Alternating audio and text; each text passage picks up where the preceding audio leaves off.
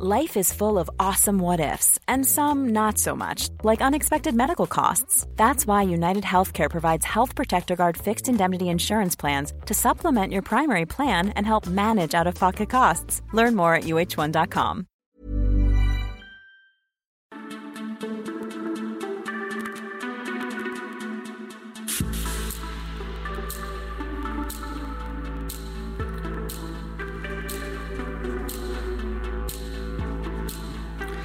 Las guerrillas saben que si quieren destruir a un pueblo tienen que destruir a la mujer primero.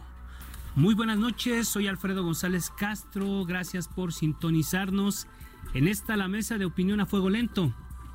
Este martes, como cada semana, estamos transmitiendo completamente en vivo desde la Ciudad de México por el 98.5 de su FM.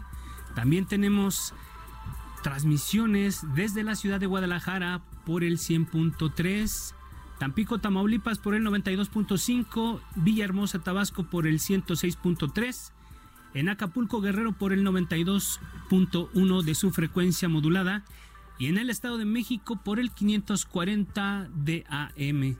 Y esta señal nos permite llegar hasta Morelos y Tlaxcala y algunos municipios de Puebla, Hidalgo y Querétaro, pero también llegamos hasta Tijuana, Baja California, por el 1700 de la amplitud modulada y también desde el lunes pasado transmitimos por las estaciones hermanas de McAllen por el 91.7 de FM HD4 y, y por el 93.5 en Bronzeville, Texas, allá en el norte de la República.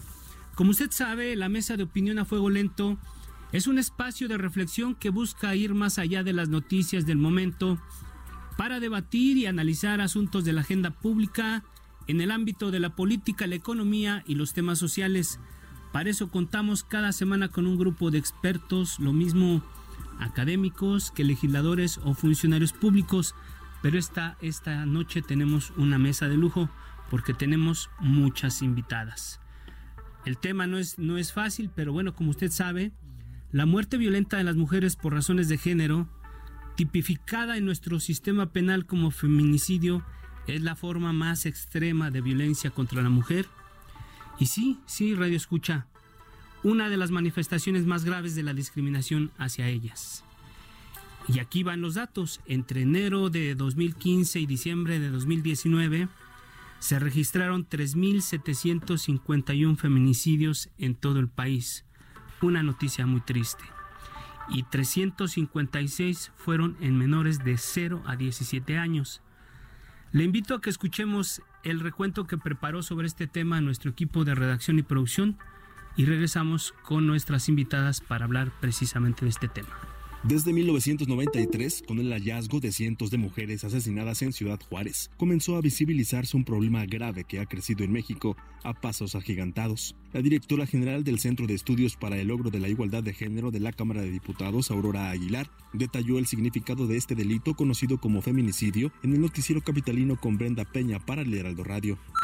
Cada vez que escuchemos feminicidio, tenemos que pensar que es un crimen de odio de un hombre hacia una mujer por el simple hecho de que esa mujer no quiere ser su propiedad.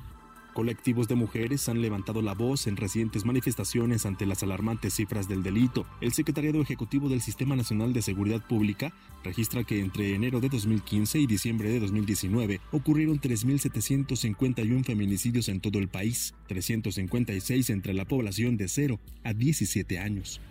De 2015 a 2019, las entidades más letales por razones de género en contra de niñas y adolescentes víctimas de este delito son Estado de México con 63, Veracruz con 37, Jalisco con 27 y Chiapas con 23.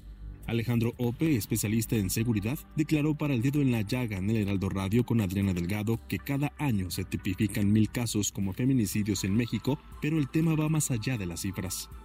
A ver, según la encuesta nacional eh, de la dinámica de relaciones en los hogares que levanta el INEGI, lo en los datos en 2016, eh, un dato que da es que uno de cada cuatro mujeres mayores de 15 años ha sido víctima de una agresión física o sexual por parte de su pareja ¿no? en el transcurso de una relación. Eh, más o menos eh, 66% de las mujeres mayores de 15 años han sido víctimas de alguna forma de violencia, eh, desde violencia emocional hasta violencia sexual. Entonces, esto es un problema muy de fondo eh, y el sistema, el sistema de justicia, el seguridad, de seguridad y justicia, no está bien adaptado para responder al, al problema. En entidades como Veracruz, Estado de México y Nuevo León, pese a la alerta por violencia de género, la situación continúa. Casos recientes como el de Ingrid Escamilla y la pequeña Fátima son muestra clara de hechos que trastocan bruscamente el tejido social.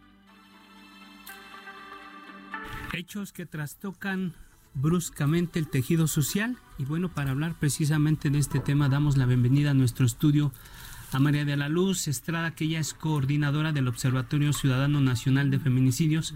María de la Luz, gracias por estar con nosotros, gracias por, por aceptar la invitación y platicar de esto. Sí, buenas noches. Bueno, también doy la bienvenida a Lorena Villavicencio, que ella es legisladora de Morena y coordinadora de la Subcomisión de Violencia de Género en la Cámara de Diputados. Lorena, gracias por aceptar la invitación también. Gracias por invitarme a esta mesa tan importante. Bueno, también doy la bienvenida a Lucía Rafael de la Madrid, que ella es coordinadora general del Laboratorio Nacional de Diversidades de la, de la Universidad Nacional Autónoma de México. Lucía, gracias por estar también con nosotros acá. Muchísimas gracias, Alfredo. Es un honor estar con ustedes. Y en bueno, ya no existe laboratorio. Ok, bueno, ahí, ahí, lo hacemos la precisión. Y bueno, también doy la bienvenida a, a Noé Uranga, que ella es una feminista reconocida, defensora de los derechos humanos y coautora de la reforma constitucional de 2011 que tipifica, que tipificó el feminicidio como delito. Enoe, gracias por aceptar la invitación y hablar de esto. Muy buenas noches, saludo a tu auditorio, un gusto estar con todas aquí. Bueno, pues la pregunta, la pregunta, las preguntas que yo dejo para arrancar esta mesa es qué clase de sociedad golpea, lesiona y asesina a sus mujeres. ¿A qué atribuir el crecimiento de este fenómeno en nuestro país? escucho. ¿Quién dice yo? ¿Quién dice yo arranco con este debate? ¿Qué clase de sociedad? Lucía Rafael. Sí, antes que nada soy investigadora en el Instituto de Investigaciones Jurídicas de la UNAM y soy especialista en Derecho y Género. Eh, soy feminista. Gracias. Y desde ahí nada más aclarar eh, qué clase de sociedad, qué clase de cultura aquella que lleva cargando desde sus orígenes la idea de que el hombre está al centro del universo y que a partir de ahí todo se mide una sociedad en la que desde esa perspectiva considera a la mujer secundaria o accesoria incluso punching bag de sus peores momentos. Es lo que permite que una mujer, una niña, eh, una joven pueda desaparecer como algo prescindible porque en realidad lo que importa es esta perspectiva eh, de lo masculino esa sociedad eh, se da en todas las culturas, desgraciadamente, pero en nuestro país se ha agudizado ha existido, de hecho, como escribe la doctora Mariana Berlanga en un libro que se llama Una mirada al feminicidio, ha existido quizás desde la colonización. Tenemos una historia de, eh, como tú mismo lo dijiste en la frase muy impresionante de tu inicio, eh, se conquistan los, las culturas a través los de la pueblos. violación de las mujeres. Exactamente. Y en este caso seguimos haciéndolo, pero ahora son las propias mujeres. ¿Por qué? Las propias mujeres de la misma cultura, porque siguen siendo el punching bag de las rabias y de la impotencia de los hombres eh, que viven la violencia ellos mismos. Y también Gracias, el crimen organizado. Bueno, evidentemente tenemos una violencia que, como muy bien lo dijo Lucía, es, es una violencia que se creó hace muchísimos años, donde se le dio una superioridad al hombre sobre la mujer. Es algo que, que, se, que se inventó. El orden que tenemos en el mundo fue inventado por, por quienes hoy mantienen todavía, digamos, la supremacía que son los hombres. Y hemos avanzado muchísimo a través de muchas modificaciones culturales y legales para reconocer plenamente la, el, los derechos de las mujeres. Lamentablemente, eh, seguimos con un resabio muy grande donde hay mucha discriminación, tú lo decías muy bien. La discriminación es, es el antecedente directo de la violencia de género. Cuando las mujeres tenemos digamos, derechos distintos. Se nos mira de diferente manera, se nos trata de manera también diferente, pues evidentemente lo que estamos generando es violencia. Y bueno, evidentemente esto se, se reproduce cuando tenemos un Estado que no está respondiendo a una de sus facultades primigenias, que es eh, garantizar la integridad de las mujeres. Y con esto, estos mensajes de no actuar frente a este tipo de violencia que a todo mundo nos tiene aterrados de ver estos niveles de, crueldad, pues evidentemente, y, y, si el mensaje es la impunidad, lo único que están haciendo es empoderando a los agresores en este país. El mensaje es la impunidad. Lorena, gracias. ¿Quién dice yo? ¿no? Noé. Sí, bueno, efectivamente el, fondo de todo esto es la desigualdad, ahí está sustentada, pero en el esquema contemporáneo en el que estamos se acompaña en este momento de eh, este vacío del Estado eh, en relación a sus obligaciones con la política pública, con eh, los compromisos internacionales en relación a este tema. Eh, tenemos un presidente que no entiende su responsabilidad de Estado, anda de billeterito vendiendo eh, lotería, aviones, y no entiende que su responsabilidad de Estado, su labor para la que se le paga, son los derechos humanos, el derecho a la vida libre de violencia de las mujeres es una función primordial que tiene indicada. Y entonces cuando el hombre cree que es no con política pública y con atención a estas responsabilidades, sino con decálogos, ¿no? Y con eh, salidos de lo que al hombre le da y eh, con estos llamados que además son muy peligrosos porque son llamados a misa finalmente a que es eh, desde esta visión binaria de sean buenos de eh, eh, lo vamos a resolver vía los militares, lo que hace es acrecentar la violencia. Por un lado nos, nos eh, eh, eh, nos llueve de impunidad, de, un abandono tremendo, y por el otro eh, nos enseña que no solo no le importa el tema, no solo no le importa entender de qué se trata, sino que está con toda disposición a imponernos una visión de seguridad que más allá de que en términos de, el modelo no sirve, no, es la seguridad humana, para atención a la violencia a las mujeres, particularmente, está alejadísima. La violencia contra las mujeres se resuelve desde la política pública, desde entender que es un problema estructural que atraviesa todo el sistema y que en consecuencia ir al fondo de esto es revisar eso que, decía Lorena y que decía Lucía, los privilegios de una parte de la población y eh, la discriminación y la investida que está volcada hacia la otra parte de la población que eh, en la medida en la que está demandando sus derechos humanos, en la que es eso creo que va al punto también, en la medida en la que en este momento las mujeres estamos luchando por autonomía, estamos exigiendo libertad, la respuesta es, si te mueves, te mato. Si sales de ese lugar de sumisión en el que estás, si te revelas a este sistema, el castigo es este. Parte de lo que está pasando en este momento, esta violencia creciente, es, eh, por un lado, esta exigencia de derechos, esta conciencia de la búsqueda de la ciudadanía de las mujeres en contraparte de un sistema eh, machista que no está en disposición a ceder y que tiene un eh, presidente de la República que eh, opina que somos corazoncitos. Gracias, Héroe. La primera intervención. María de la Luz. Bueno, mira, en primera creo que compartimos todas este esta situación estructural de desigualdad que se traduce en estos contextos discriminatorios, de abuso, de control, de considerar a las, mujeres como objetos y no como sujetas de derechos. Entonces, esto es uno, uno, uno de los principales factores, pero no el único. Yo, eh, es importante que miremos los nuevos contextos de la violencia que tienen rostro, que tienen nuevos actores. Y que si bien hemos a veces hablamos de esta violencia cometida en el primer círculo, que puede ser la violencia familiar, doméstica, estamos ah, también hablando de un contexto grave de violencia en el ámbito público, comunitario, que nos enfrentamos a entender cómo esta violencia en redes criminales, bandas que violentan, desaparecen, comercializan los cuerpos de las mujeres. O sea, son contextos que nos ponen en una situación que tenemos que sentarnos a analizar por qué se da esta situación. esta situación se refuerza por la impunidad y la violencia institucional.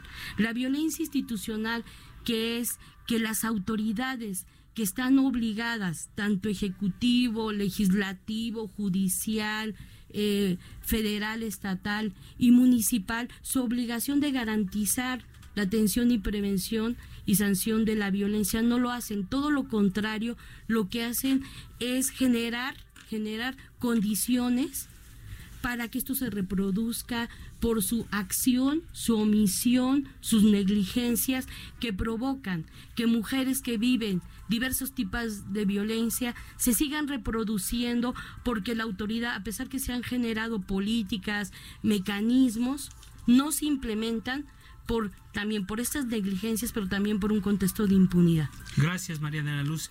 Pues yo creo que esa es una primera intervención de nuestras invitadas para arrancar con este, con este análisis, con este planteamiento. Pero yo traía una pregunta preparada que decía, ¿el gobierno de México está haciendo lo suficiente para combatir este, este, este asunto? Evidentemente ya me respondieron. Por lo que deduzco de lo que acaba de decir, evidentemente el gobierno federal no está preparado. Es una estructura institucional la que ha quedado de ver mucho en este tema ¿Por dónde empezamos entonces? Y el problema no solo es que no esté preparado, el problema es que no está entendiendo. O sea, el gobierno... Lo, anterior a preparado es no entender. No entender lo que, lo, que, lo que están exigiendo, lo que estamos exigiendo las mujeres, lo que está atrás de todo este contexto de violencia, que es justamente el tema de la desigualdad, el, el derecho que tenemos a decidir sobre nuestras propias vidas, de cómo ser, quién ser, el, el, derecho al libre desarrollo de la personalidad, que nos parece que también es un tema fundamental en esta historia. No están entendiendo y por eso se les hizo tan fácil, y lo quiero comentar, porque además yo eh, he tenido la posibilidad de, escuchar a algunos de las, de las personas que están no solo en el gobierno, sino en la propia fiscalía, eh, que he visto que, que realmente eh, no les preocupa suficientemente el tema de feminicidio. Y, y la verdad es que es, es un movimiento que no están entendiendo porque es un movimiento que, que tan importante que puede realmente transformar eh, el paradigma de este país. Es un proceso civilizatorio, tiene muchos, muchos elementos que ellos no están entendiendo y por eso se atreven a hacer propuestas como eliminar el tipo penal de feminicidio, que a lo mejor entiendo que el tipo penal, el tipo penal por sí mismo no resuelve los problemas, en eso estoy de acuerdo, pero sí te habla te habla de cómo están ellos valorando este tipo de fenómenos y más cuando ves que tienes un plan de persecución policial donde no está presente el tema del feminicidio, es decir, no está en el en, la órbita ni del ni de las fiscalías y de todo el sistema de justicia, ni en el gobierno federal el tema de En la estructura institucional no existe una en política. En la mente, en el entendimiento. No se entiende que las mujeres no nos estamos manifestando por episodio, episodios aislados, por, por asesinatos. Coyunturas. Por, coyunturas. Estamos, estamos en, en, la, en, una, en una guerra silenciosa donde el botín son las mujeres. Y lo estamos viendo no solamente en las casas, lo estamos viendo, como aquí se dijo, en el espacio público, lo estamos viendo, somos el botín también, el cuerpo ocupar por parte de la delincuencia organizada. Somos el cuerpo que además no puede tomar sus propias decisiones porque el Estado también piensa que nosotros no podemos decidir libremente sobre nuestra sexualidad reproductiva. Entonces, ese es el problema, estamos en la exigencia de decidir plenamente sobre quiénes somos, sobre nuestros, ejercer plenamente nuestros derechos, nuestras libertades y, justamente eso es, eso es lo que no, no, no, no lo no entendido. Gracias, Lorena. ¿Querías decir algo, Lucía? No, un poco siguiendo la misma ah, lógica de Lorena, eh, a mí me parece que la, hay una verdadera voluntad de borrar dentro del discurso el tema de las mujeres en el discurso del señor presidente. Eh, a mí me da la sensación que su necesidad de invisibilizarnos lo hace de alguna forma cómplice de esos asesinatos. ¿Por qué?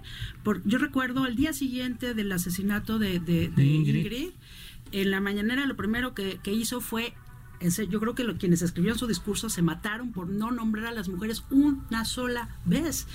Y eso nos expone claramente cómo se está manejando todo lo que tiene que ver con políticas públicas, como decía Noé, con temas legislativos. Eh, hay una verdadera voluntad de negar esa realidad. Entonces, no solamente es la resistencia clásica de una cultura machista que no quiere cambiar las cosas porque cambiarlas significa renunciar a sus privilegios, sino que además hay una voluntad de borrarlo del discurso.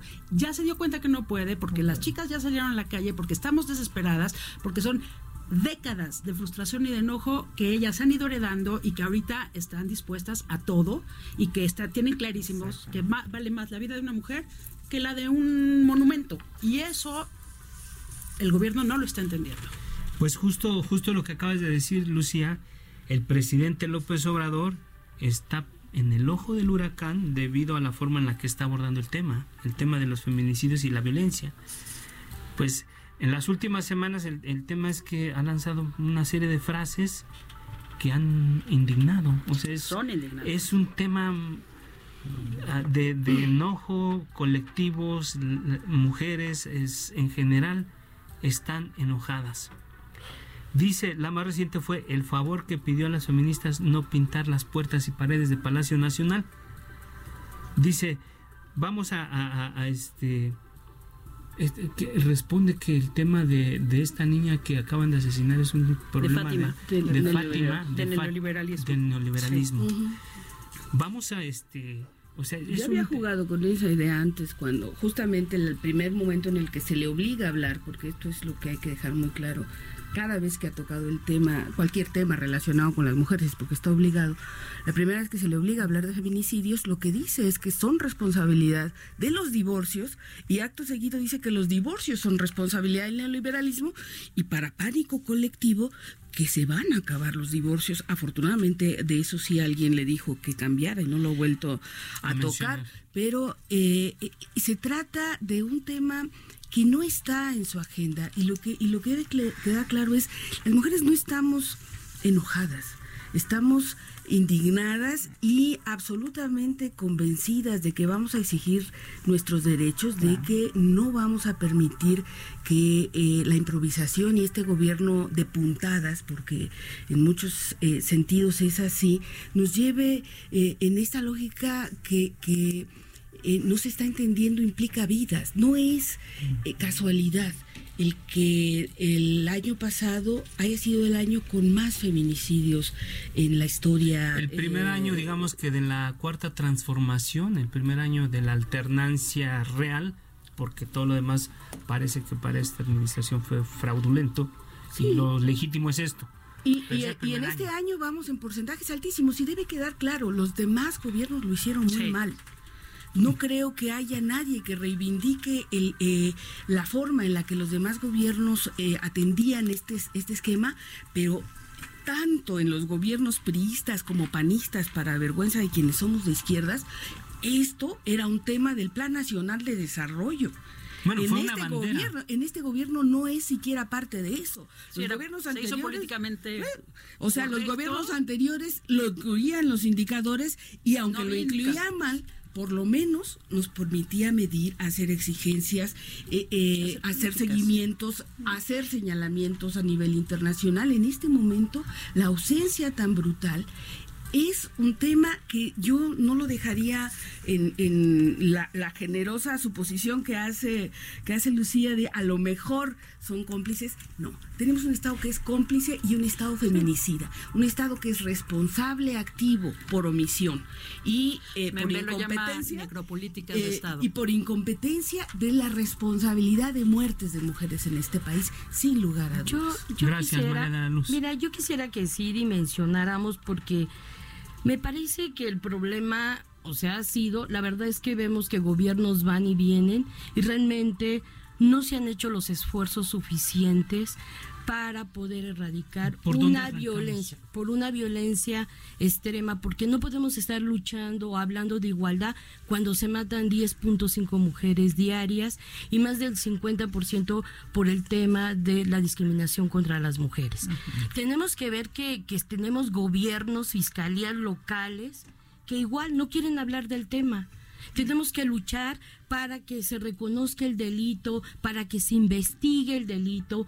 Cuando nos enfrentamos, cuando los delincuentes son policías, son militares o son alguien de poder, olvídate, ahí no avanzamos y los casos quedan en la impunidad. Entonces, yo sí creo que si uno piensa que en un cambio de un gobierno que está estableciendo la cuarta transformación, si esperamos mucho más y esperábamos más de que realmente impulsen y coordinen políticas contra la violencia hacia las mujeres mucho más de fondo. Hay 20 declaratorias en el país, la mayoría es por feminicidio y desaparición de mujeres, que es otro tema que tenemos que tocar sobre cuántas, cómo las niñas, como es el caso de Fátima, del tema de desaparición y qué están haciendo los estados para poder, y hablamos del Estado federal y los estados en términos de gobiernos, de, de los gobiernos locales y municipales, porque el problema es de todos.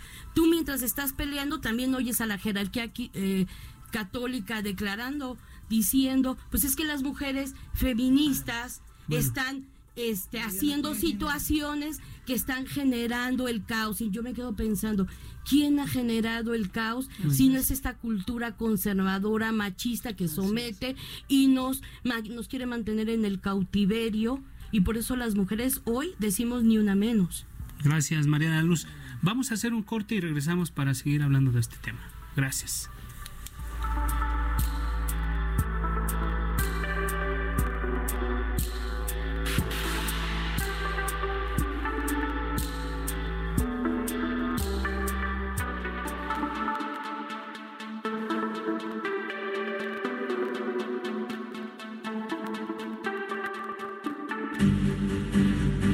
Esto es Mesa de Opinión a fuego lento. La polémica y el debate continúan después del corte. No se vayan.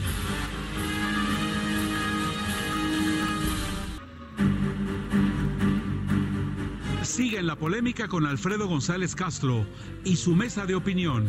A fuego lento. Por el Heraldo Radio.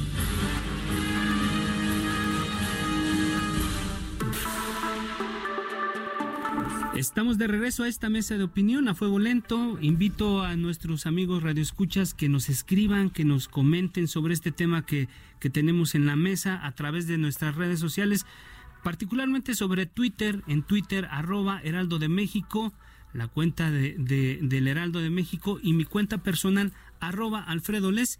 Escríbanos y mándenos sus comentarios sobre esto que está escuchando. Y bueno, pues Agradecer nuevamente que esté con nosotros a María de la Luz Estrada, que es coordinadora del Observatorio Ciudadano, Lorena Villavicencio, Lucía Rafael y Enoe Uranga, que están con nosotros en esta mesa, precisamente hablando del tema de los feminicidios. Y bueno, hace unos, unos días, en unas declaraciones, el fiscal general de la República, Alejandro Gertz, dijo ante diputados, habló sobre la dificultad particularmente para probar judicialmente el delito del feminicidio. Y bueno, esto generó un gran revuelo, una gran polémica.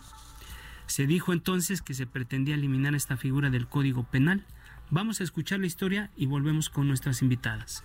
Luego de las declaraciones del fiscal general de la República, Alejandro Hertz Manero, sobre el feminicidio, él mismo ha tenido que aclarar que no busca que desaparezca la tipificación del delito del Código Penal.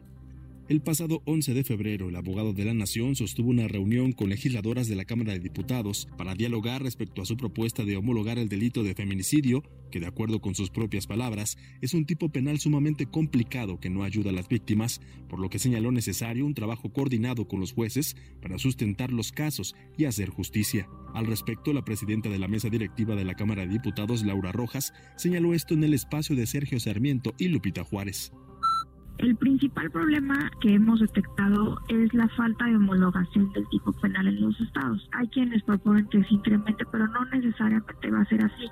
Lo que vamos a hacer es, como te decía, una reflexión muy a fondo y rápida además. Nuestro tiempo límite para esa primera, ese primer análisis a finales del mes de marzo, de febrero, perdón, o sea, dos semanas, para poder tener un, un primer eh, análisis sobre si se tendría que modificar el tipo penal o no.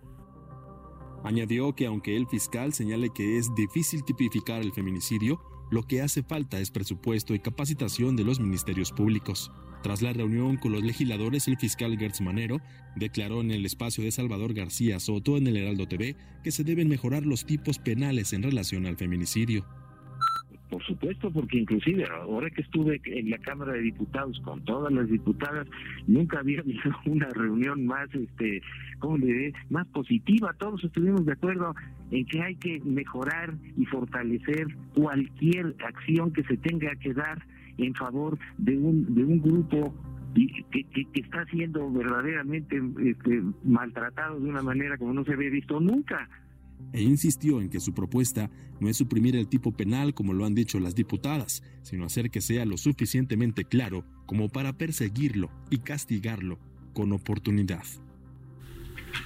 Bueno, antes de, antes de continuar con, con, el análisis y la revisión de estas declaraciones que se hacen sobre eh, la figura del Código Penal del feminicidio, permítanme, amigos del auditorio, a nuestras invitadas, hacer un, un, pequeño corte sobre lo que está pasando con, con, el asesinato, el seguimiento al asesinato de la niña Fátima, derivado de la identificación de una mujer que posiblemente sustrajo a, a Fátima.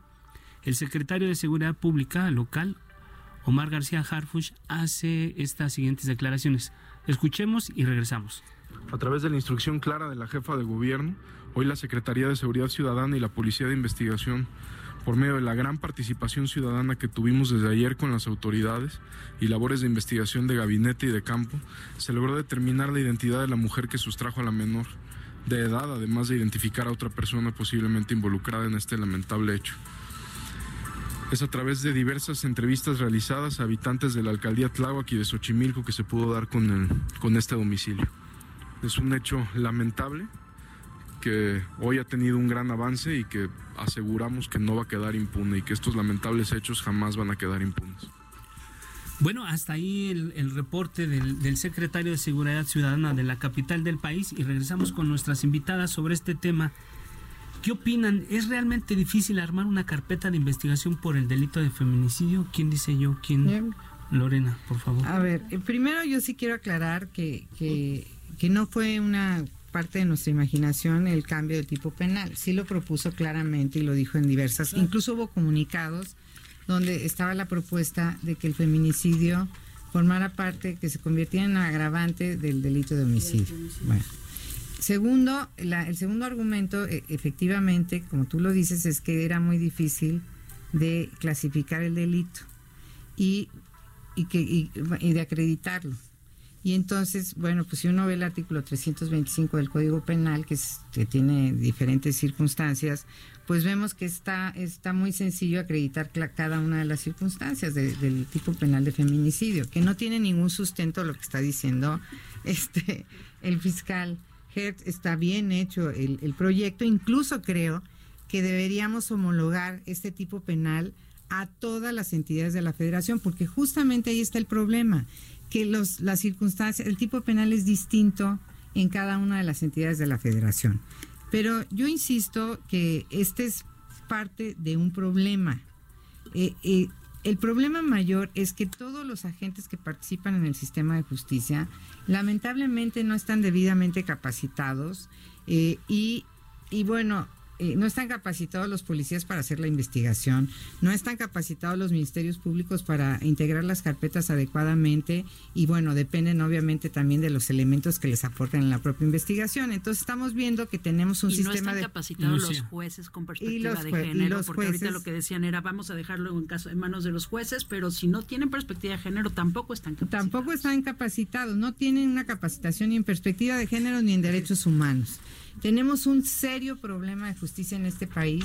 Entonces, cuando tú nos preguntas si están capacitados de acreditar, pues la verdad es que no están capacitados para acreditar ningún delito, no solamente el feminicidio. A ver, ustedes, ah, yo, yo, tengo, yo tengo una idea y a ver si ustedes, y ustedes me van a, me van a decir. Feminicidio. El feminicidio plantea lo que plantea el fiscal general, pero el, el feminicidio no está tipificado como un delito federal es del fuero común. A ver, pero a ver, a ver, ¿qué? ¿Está en el Código Penal y está tipificado en cada uno de los códigos penales del país. Como delito del Como delito del fuero común, cada código penal. Está la figura. Y entonces el fiscal general que se mete Porque en eso? está la discusión, acuérdate, del código penal único. Ah, Entonces, por eso es muy importante que no era, a nosotros nos hace inadmisible, irresponsable, porque si no eres estudioso del tema y ni siquiera litigas ni conoces, no puedes hablar, hay diagnósticos. El tipo penal no fue una improvisación. Tenemos luchando desde el 2005 que se empezó a discutir el tema de feminicidio, si era un homicidio agravado. Y, se ha venido discutiendo con jueces, con, con, los, con los procuradores. ha sido un proceso donde el primer país que tipifica el delito es Guatemala en el 2008. Y en el 2008, a partir de la experiencia de Guatemala, se dice, ¿cómo hacemos para que lo que pase en Guatemala no se replique en México? Y trajimos a la gente, trajimos gente, tanto abogadas, ministerios públicos, o sea, todo un proceso donde vino gente de Guatemala, del Poder Judicial, a hablar de cómo estaban acreditando el delito. Aquí lo importante es que tenemos más de 400 sentencias. Imagínate si ahorita estamos pensando, 20 estados ya lo tienen homologado. Y se ha pedido en varias de las recomendaciones que se homologue el tipo penal federal con algunas, algunos cambios como cuál sería agregar el estado de indefensión de las mujeres, que, que, describamos las lesiones infamantes y degradantes como están en Oaxaca. O sea, sí se ha hecho porque sabemos que, ¿y qué ha pasado?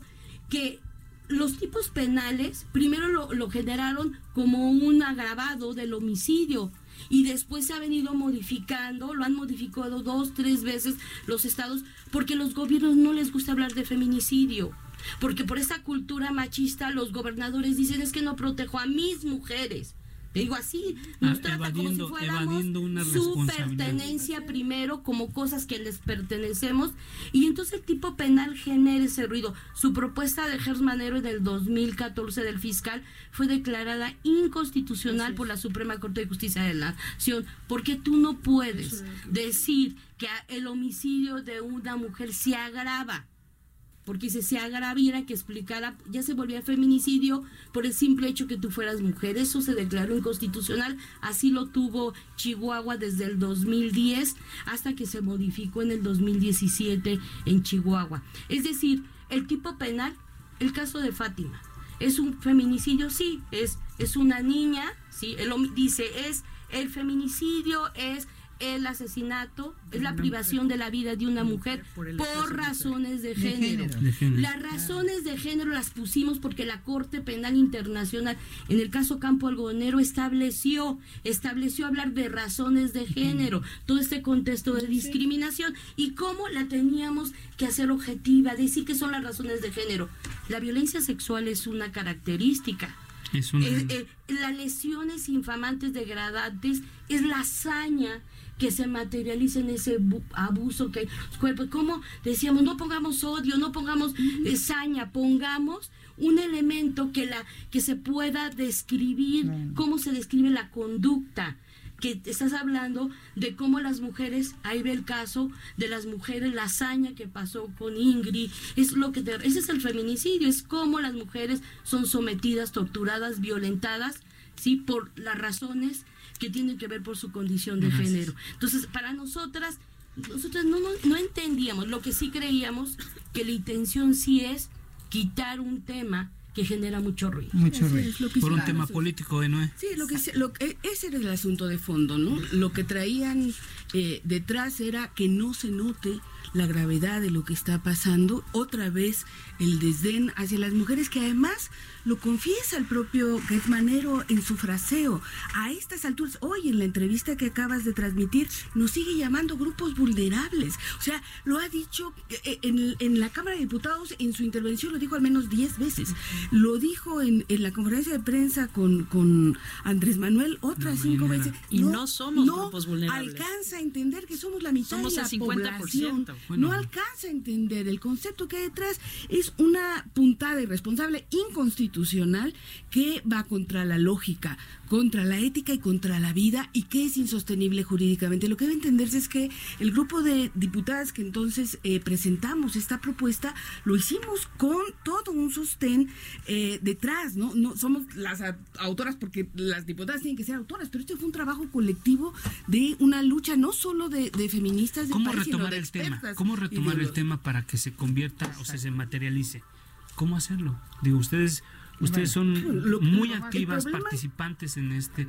tenemos una agenda, quiero, quiero comentarlo. Lorena. Yo soy de Morena y la verdad es que sí estoy sumamente preocupada porque yo tenía una expectativa completamente distinta respecto al, al posicionamiento y a, la, a, la, política pública que se iba a generar desde el gobierno, desde los gobiernos. En esta cuarta transformación. También quiero decir que, que aquí hay una responsabilidad no solamente del gobierno federal, tenemos que ver claramente que es una responsabilidad compartida con los gobiernos estatales, municipales, como aquí se dijo, con las fiscalías locales, que son las que tienen el mayor número de delitos, y también con el tema que, que no hemos tocado y que está totalmente ausente, el tema de la prevención. Entonces, sí hay, yo hay una, había una expectativa distinta, sin embargo, nosotros dentro de la Cámara de Diputados tenemos una agenda de género que estamos luchando seriamente porque se lleve a cabo. Y un tema que nos parece fundamental, que también es una forma de violentar a las mujeres cuando quieres decidir sobre el tema de su sexualidad reproductiva. Eso me parece que es que es elemental que transitemos en ese tema, que despenalicemos ya el tema. Bueno, creo que ese es un tema, tabú para el presidente. sí, lamentablemente el presidente, el presidente tiene una posición eh, lo personal. fuera del, del aire, perdón mi interrupción, sí, sí, sí, es que, eso se trata, finalmente es que es una persona que tiene una línea totalmente eh, religiosa, cristiana, conservadora. que no quiere meterse en esos temas para no generar problema y cada vez lo dice, cada vez que puede lo dice, pero además desde la campaña nosotras como feministas sabíamos que no iba a tocar ninguno de esos temas y contábamos con que las feministas que formaban parte de Morena iban a participar para cambiar las cosas, pero es que a las mujeres que tienen altos rangos dentro de Morena no se les está permitiendo tener una verdadera gestión. Como dice mi amiga Lucía Melgar, algunas de ellas incluso parece que son floreros, están nada más de floreros. Y a nosotras nos duele mucho porque muchas votamos por él, yo estoy hablando por mí misma, porque creímos en esas mujeres que iban a cambiar las cosas, pero además él no escucha, él trae una vida Pero yo sí creo que así como yo yo sí creo que todos tenemos todas tenemos una responsabilidad en lo que está pasando pues en el país. ¿no? Yo yo yo soy diputada de Morena y he fijado posiciones muy claras respecto a muchos temas con las implicaciones que tenga. Altas.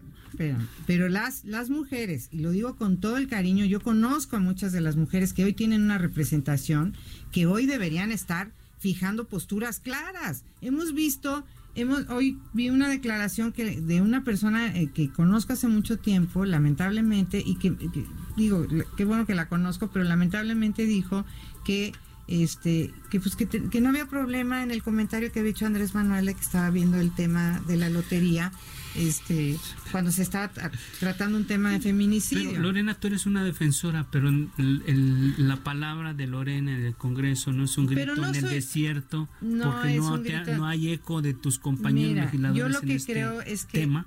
Yo lo que creo que en la vida uno tiene que ser coherente. Cuando ocupas un cargo público, independientemente de que si hay una posición predominante que está impulsando un presidente que no tiene nada que ver, y yo sí lo quiero decir claramente, con una propuesta que se presentó, una agenda legislativa que se presentó y que se votó por los ciudadanos, uno tiene que hacer valer esa agenda, ¿sí? donde estamos hablando incluso no solamente del tema de las mujeres, sino estamos hablando de un sistema de justicia garantista. Aquí, aquí todo se está planteando en los últimos meses todo lo planteamos en términos punitivos. Creemos que vamos a resolver todos los problemas del país metiendo a la cárcel a las personas. No lo creen, es pantalla de marketing. bueno, es marketing, es populismo punitivo, como se le dice. Eso, ni besos, ni abrazos, ni acusándolos con pero se nos olvida que el sistema punitivo es una expresión clara del fracaso de un Estado. Sí, porque, es el porque no hubo políticas públicas, no hubo educación suficiente, no hubo un compromiso claro, como lo establece el artículo primero, sí, de promover, de abrazar los derechos humanos como tu carta de navegación en este país. Yo, yo también quisiera decir algo, a ver, porque de repente creo que también ha habido oportunidades. O sea, despenalizar el aborto en Oaxaca o sea, pues, yo, o sea, porque si no caemos, a mí me preocupa un poco porque yo no veo si es todo de un lado o otro. yo lo que creo, ajá, yo creo que es complejo una realidad nos enfrentamos a diversas fuerzas que hoy cuestionan conservadoras fundamentalistas que están cuestionando y hablando y hablan de la ideología de género para desacreditar los avances de las mujeres y lo tienen cualquier partido político. Aquí la cuestión es la sociedad. Estamos los movimientos, porque yo te está el movimiento de jóvenes, mujeres, eh, defensoras, estamos uniendo fuerzas, porque si los gobiernos se duermen y se están durmiendo, nosotros como sociedad estamos diciendo ni una más. O sea, el que salgamos a las calles, el que nosotras demos nuestras defensas, no nos vamos a esperar a que cambien el chip. Nosotras sí hemos dicho, y a lo mejor sí somos punitivas, pero nosotras sí estamos de acuerdo que se sanciona la autoridad negligente o mis amigos cambien el chip. Eso no indica que nosotras, pero no, se sanciona. O sea, al final tú ves, y vuelvo a poner el caso de la niña Fatima, o sea, al final tuvieron que reconocer una serie de irregularidades, negligencias, de negligencias graves y a lo mejor también de, implicaciones las salidas de siendo también y no pasa nada, a nadie se sanciona en este país, no tenemos leyes que realmente por Ah, estamos hablando de violaciones graves. Pero ¿cómo se hacen los mecanismos? A lo mejor cuando uno va, yo, nosotros que estamos en el tema de reparación del daño, que se va a sancionar a la autoridad que perdió material probatorio en una investigación, te das cuenta que solamente hay una amonestación, no pasa nada. Pero Gracias, yo sí quiero hacer una aclaración urgente porque yo sí estoy de acuerdo. Para alusiones, como dicen. Sí, es alusiones. Sí, sí estoy de acuerdo en, que, en que existan penas y que se sancione y se castigue a los agresores. Eso nunca lo voy a negar. Pero eso de pensar que elevando las penas a, mil años es un error, porque no tiene ningún efecto en realidad. Gracias, Lorena. querías comentar algo. Sí, porque tú preguntabas qué hacer. Y, y, y el asunto está en que eh, mientras no se cambie esa visión, mientras desde el Ejecutivo no se atienda a las herramientas internacionales que están dadas para resolver estos problemas, no vamos Existen a salir los mecanismos. Existen los mecanismos, existe la forma de tratarlo. El tema se llama, eh, cuando, cuando se plantea esta parte preventiva de la que hablaba Lorena, se dice erradicar el problema y se le dice así porque se entiende que es un problema de salud pública, que eso, de eso se habla poco. Estamos hablando de, de, de un que además con esa mirada está construida la alerta, por cierto, ¿eh? cuando, cuando se construyó, se construyó desde, desde el entendido de que el asunto es sistémico y que entonces tiene que verse desde la estructura y desde, la, desde el punto del agresor al que eh, no se mira, en la mirada preventiva. ¿Cómo hacemos para revertir la violencia que generan estas masculinidades con las que estamos conviviendo? Se nos está yendo el tiempo, nos quedan algunos minutos y me gustaría dejar una pregunta para que hubiera una última ronda. Y la pregunta es, ¿cuál es el primer paso que tiene que dar Claudia Sheinbaum en la ciudad y cuál es el primer paso que tiene que dar López Obrador en el gobierno federal para atender este tema? Arrancamos con Sheinbaum tendría primero que considerar, por ejemplo, a las jóvenes que se están manifestando como unas aliadas y no como cada persona que entra en un, espacio de poder que empieza a ver a quienes fueron sus aliadas cuando fueron la oposición como sus enemigas. Sheinbaum tendría que estar al lado de las chicas, tendría que estar trabajando con ellas y tendría que estarlas escuchando. Hoy en día todos los cambios feministas que se puedan dar van a venir de, de, estas comunidades de jóvenes que se están manifestando, que las dejen de ver como sus enemigas y las escuchen. Ellas tienen las preguntas adecuadas. El problema no son las puertas, no son los monumentos, ese no es el Y que dejen de meterle tanto presupuesto a limpiar sus puertas y le meten más presupuesto a cuidar y a prevenir la situación de la seguridad de las mujeres. Gracias, Lucía. Lorena. Yo, yo diría que tanto Claudia Sheinbaum como el presidente de la República, lo primero que tienen que desarrollar rápidamente es la empatía porque todas las respuestas que han Cambiar dado... el discurso. No, es, es es ponerse en los zapatos del otro. Sí. Eso es un elemento muy importante que, que tenemos que ver en los gobiernos. Ese sería un primer planteamiento. Y uno segundo es que asuman sus responsabilidades.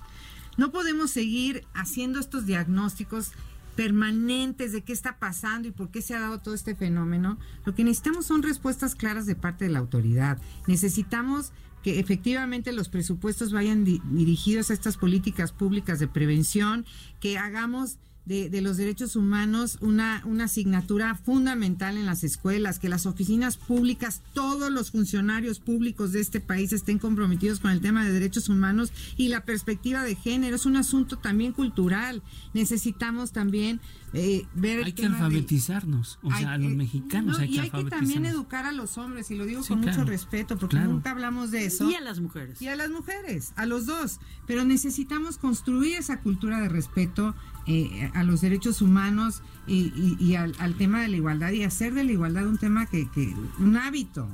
Y solamente lo vamos a hacer con respuestas claras del gobierno. Yo ya me cansé y se los digo con, mucha claridad de estar escuchando tantos discursos. Me parece que Andrés Manuel y Claudia tienen la suficiente legitimidad para tomar decisiones importantes y decir, señores, vamos a hacer de esto una política de Estado, le vamos a dar el presupuesto suficiente y vamos a hacer una política transversal que inicie desde la educación, desde la prevención, desde la atención, desde la sanción y que involucre desde luego al sistema eh, de procuración y administración de justicia. Gracias, Lorena. Enoe, para ir eh, cerrando ya. el asunto está en que no no hay interés y en consecuencia no hay el dinero. Se ha desviado eh, garrafalmente los recursos para la atención de la igualdad y la atención contra la violencia hacia las mujeres. Es el presupuesto sin duda más castigado, incluso peor que el, que el año anterior porque se, porque se finge que se etiquetó, pero está desviado el presupuesto y está mal estructurada la política. El presidente, lo digo muy en serio, tiene que asumir que no entiende del tema, que no sabe una coma del tema y tiene que dar capacidad a las expertas que, que, tiene junto. Y ellas tendrían que tener la congruencia de eh, plantarse y decir que lo está haciendo mal el tipo porque además lo acompañan mudas ahí sentadas cuando el hombre está diciendo barbaridades y empezar a actuar en la medida en la que los indicadores internacionales no es un tema de dineros. Es un tema de dineros y es un tema de eh, voluntad política y de atención a la técnica a la ciencia porque existe y a la experiencia internacional.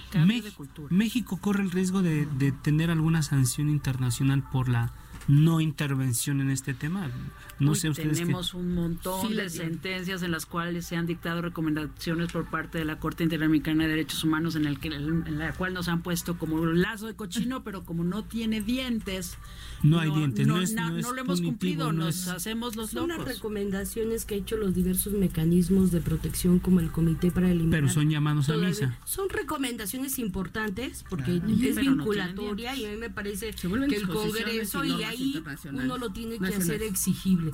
Yo lo que quiero en el caso de la jefa de gobierno, en la jefa de gobierno lo que creemos es que exigimos ya no simulación por parte de los gobiernos. Para nosotros es importante que se reconozca que en la Ciudad de México estamos hablando de feminicidios y desapariciones. Que la alerta que se decretó, que la autodecretaron, la decretaron por violencia sexual y no hubo los argumentos que se necesitaban porque se decretó por violencia sexual y las medidas fueron dirigidas ahí. Las, las, pocas medidas limitadas. Nosotras hemos pedido que si realmente hay una preocupación, como lo ha dicho la jefa de gobierno, amplíe las medidas de la declaratoria por desaparición y feminicidio. Y en el caso del gobierno federal, nosotras hemos pedido muchas veces que podamos ser escuchadas porque en la política, como dijeron, del Ejecutivo no existimos las mujeres. Y no existimos, y lo vimos en los recortes presupuestales que han dicho, donde temas de los refugios que son fundamentales para poder proteger a las mujeres, se les quitó el recurso. Ha sido una batalla. Entonces yo más bien pienso que si el gobierno quiere entender la problemática, no la puede invisibilizar y eso es el llamado a que nos escuchen a las mujeres, pero no nos escuchen para hacer simulación, sino para que realmente entiendan lo que significa esta discriminación contra las mujeres y se reencauce la política pública de atención, prevención y sanción de la violencia contra Gracias, María de la Luz. Pues em, eh, una pregunta que nos faltó acá en la mesa es, ¿y dónde está la presidenta de la Comisión? Nacional de los Derechos Humanos. Pero bueno, lamentando los cursos de derechos lamentando que pintemos las paredes. Pero no está.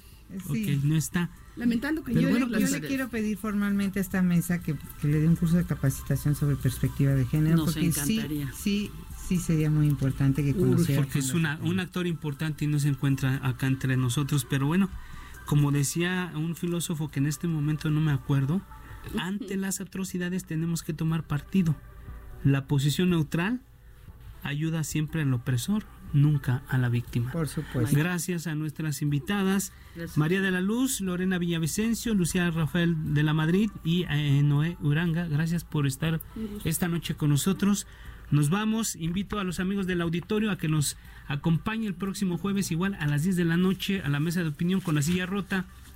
Y agradezco también a quienes hacen posible este espacio, Isaías Robles en la información, Jesús Espinosa en la redacción, Orlando Oliveros en la producción y a Gerardo Juárez. Gracias, buenas noches.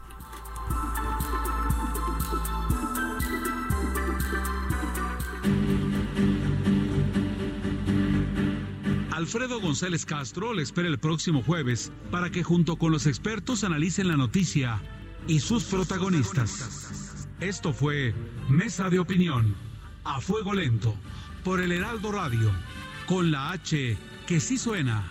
Hasta entonces.